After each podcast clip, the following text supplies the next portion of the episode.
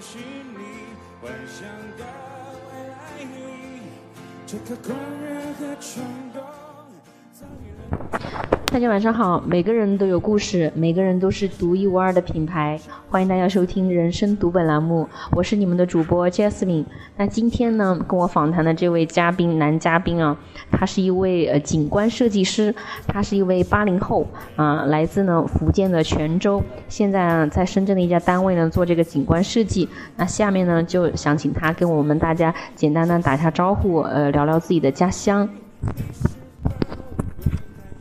呃，大家好，我叫阿祖，呃，我来自福建泉州。嗯，泉州嘛是我第一个家乡，然后我第二家乡是深圳。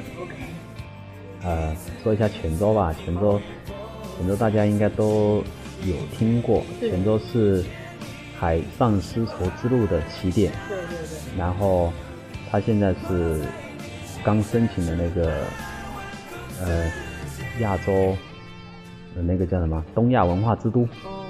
它现在已经成了东亚文化之都，它也是一座古城，就是应该有几千年了。嗯，有什么样的文化古迹呢？呃，古迹很多，泉州有号称有十八景，泉州十八景。然后具体的话，网上都可以找得到。然后我们要听跟网上不一样的泉州。哦，不一样的。对。那我讲一下我自己的一个感受吧。呃，我记得我我有一些印象，就是泉州的一些一些胡同、一些巷子，它它有很多巷子，然后它是名，它泉州建筑风格很多，它就是，但最特色的就是就是红砖红砖建筑，包括红顶、红墙这种红砖建筑，然后泉州。泉州很多，刚刚说到巷子，就是巷子，每个巷。不好意思，泉州的巷子和北京的胡同和上海的里弄有什么不一样？呃，北京说实在话没去过，但是上海的话我去过。上海我觉得上海那种商业氛围更浓。泉州的话，它它更保留了这种比较原始的这种土土质的这种感觉。就是那它有什么说法吗？比如说像北京啊，它那些胡同里面，呃，包括进门的这个台阶儿有几阶，然后上面的那个瓦楞啊，什么都会有讲究，呃，会代表你这个门第阶，呃，这就是家里面这种富裕的程度，包括那个嗯阶级或者是怎么样的啊。泉州，泉州也是有一些这种建筑的，有一些这种讲究，包括我们每次的这种建房子都要朝南，大部都大部分都是朝南，坐北朝南，然后。然后也有一些古建也是几进的，我记得晋江那边好像有个五进的，那种应该算是很大官的，以前当过很大官的人才能五进。啊，泉州泉州也有很多文化，比如说，比如说郑成功也是泉州的嘛，泉州南安的，对，代表性人物。然后泉哦，说厦门，厦门以前也是属于泉州的，对对，后面后面分出去特殊发展的做特区。有什么美食啊、小吃啊可以讲讲哦，说到说到吃的，我最在行了，就是，就泉州吃的是特别多，小吃数不胜数。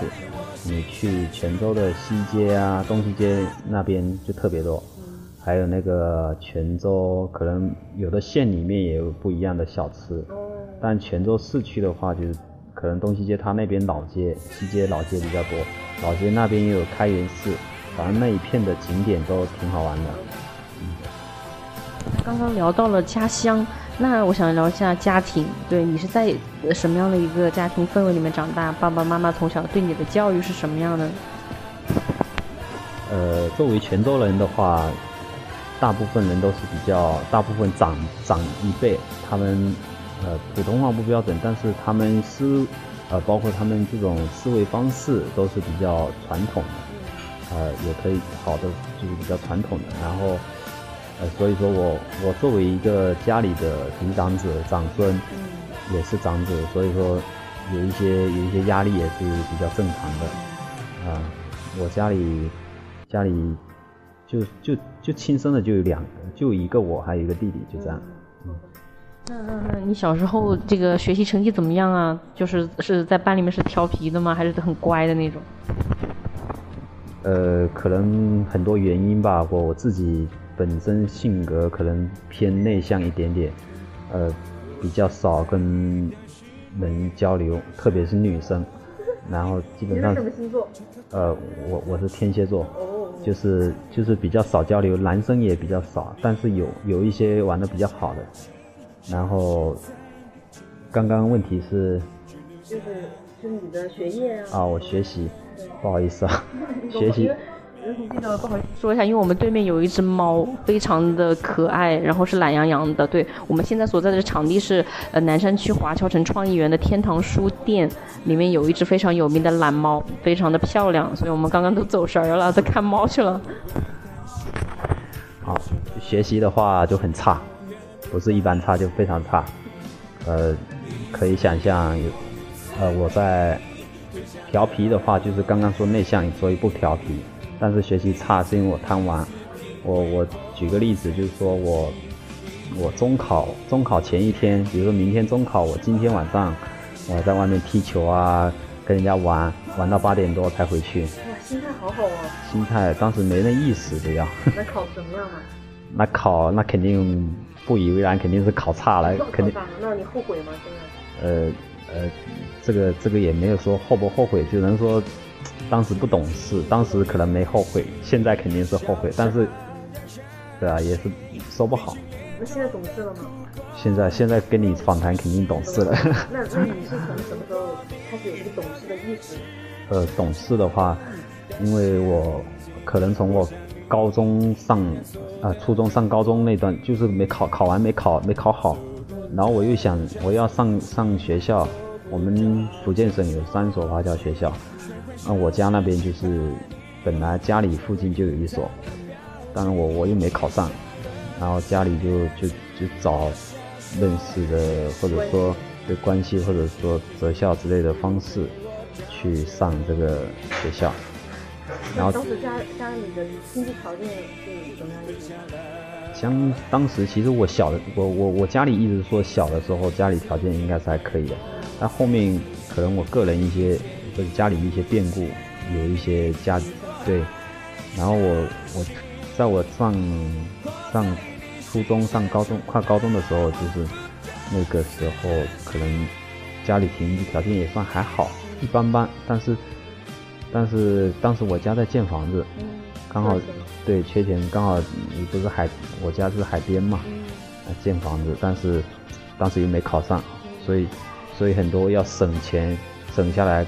供我去择校之类的，或者打关系之类的这种去上这种华侨学校，然后当时就呃看见父母他们就非常辛苦，对，就就他们就就为了那一点工人费，他们就自己做，当时就有那种心情不能说出来，说不出来，然后后面就就发愤图强了，就这样就上大学。提到了后面就发愤图强，你是通过什么样的方法，然后达到了什么样一个程度呢？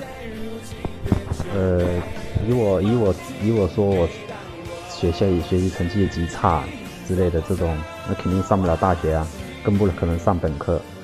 然后因为我我从小喜欢画画，所以说我七七八岁当时说也七八岁画画，一直画画喜欢画，然后特长来的，对自己喜欢，然后也没有经过培训。然后后面自学成才的，是兴趣爱好。然后后面后面上了高二的时候就开始正规训练，然后就去考试，考就是艺考。对，那艺考的话会是什么样的情况？是属于可以加高分让你读大学吗？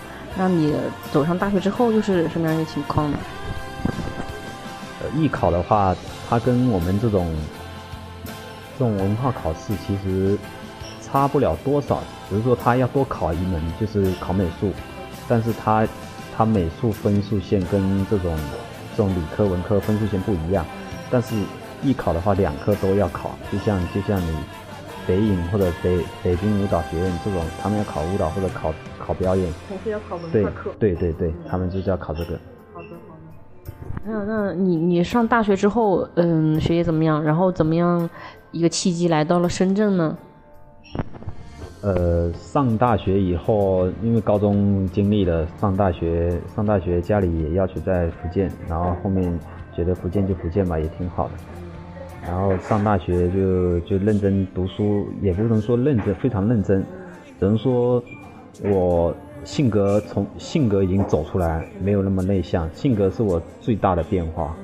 我参参加什么学生会啊，或者说班委啊这种，自己可以提高了锻炼，然后又去勤工助学，又读书，到后面要考试阶段都去认真去备备考，所以说拿奖学金啊之类的都有。然后奖学金可以直接呃覆盖掉你的学费吗？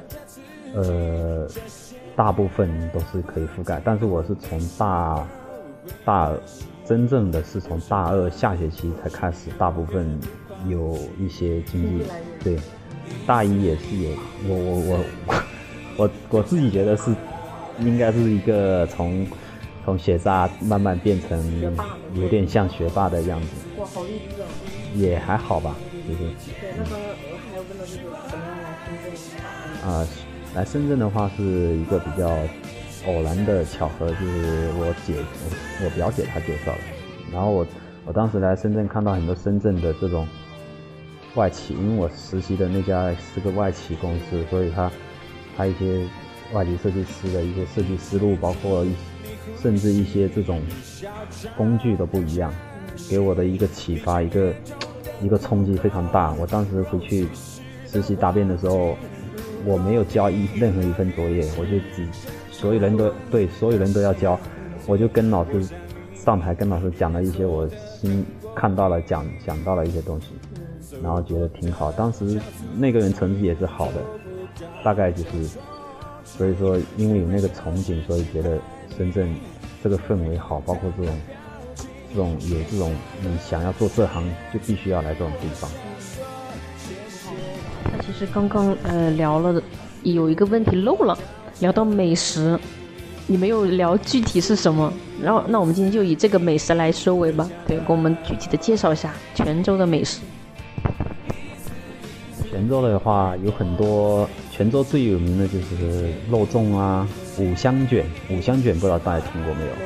可以，大家可以去尝一下，很好吃。五香卷还有泉州的那个，它就是一条一条松蛋卷吗？还是啊，就是类似蛋卷的那种。然后还有那个，还有崇武有个鱼卷，那个鱼卷也非常好吃，就像福州的鱼丸一样。然后还有刚刚说的肉粽，还肉肉粽，嗯，我发音不好，不好意思。还有那个泉州的很多炸炸什么东西，我们过年都会醋肉啊，这种炸这种很多好吃的，说的都流口水。还有那个。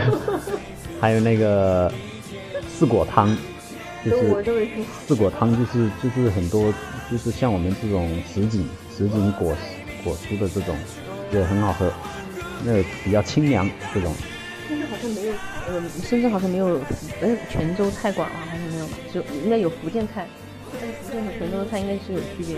呃，福建福建就号称鸟语之乡嘛，所以很多地方，比如福建沙县呐，沙县小吃，但这边沙县都不正宗。对，啊，泉州吃的还是蛮多的，它可以可以刚刚说的去去东西街啊，这市区这种这种这种老城区里面就很多，特别是下午的时候，不要晚上，晚上有的收摊了，还有胡同里面也有，胡同里面也有可以吃的。就是听众朋友们，下次如果去泉州的话，可以呃找我们的阿祖了解一下，对我也可以去坐高铁对吧，就可以到是吧？很方便。好的，那我们今天第一部分的内容就先到这里。那下一部分的内容会让我们的阿祖给我们具体的介绍一下景观设计具体是做什么的，然后甚至有哪些代表作，包括景观设计的一个收入呃这个收费的一个大概的范畴。以后我们可以慢慢的更精细化的跟大家科普一下。好，上一期的节目就到这里，谢谢大家。大家再见。再见。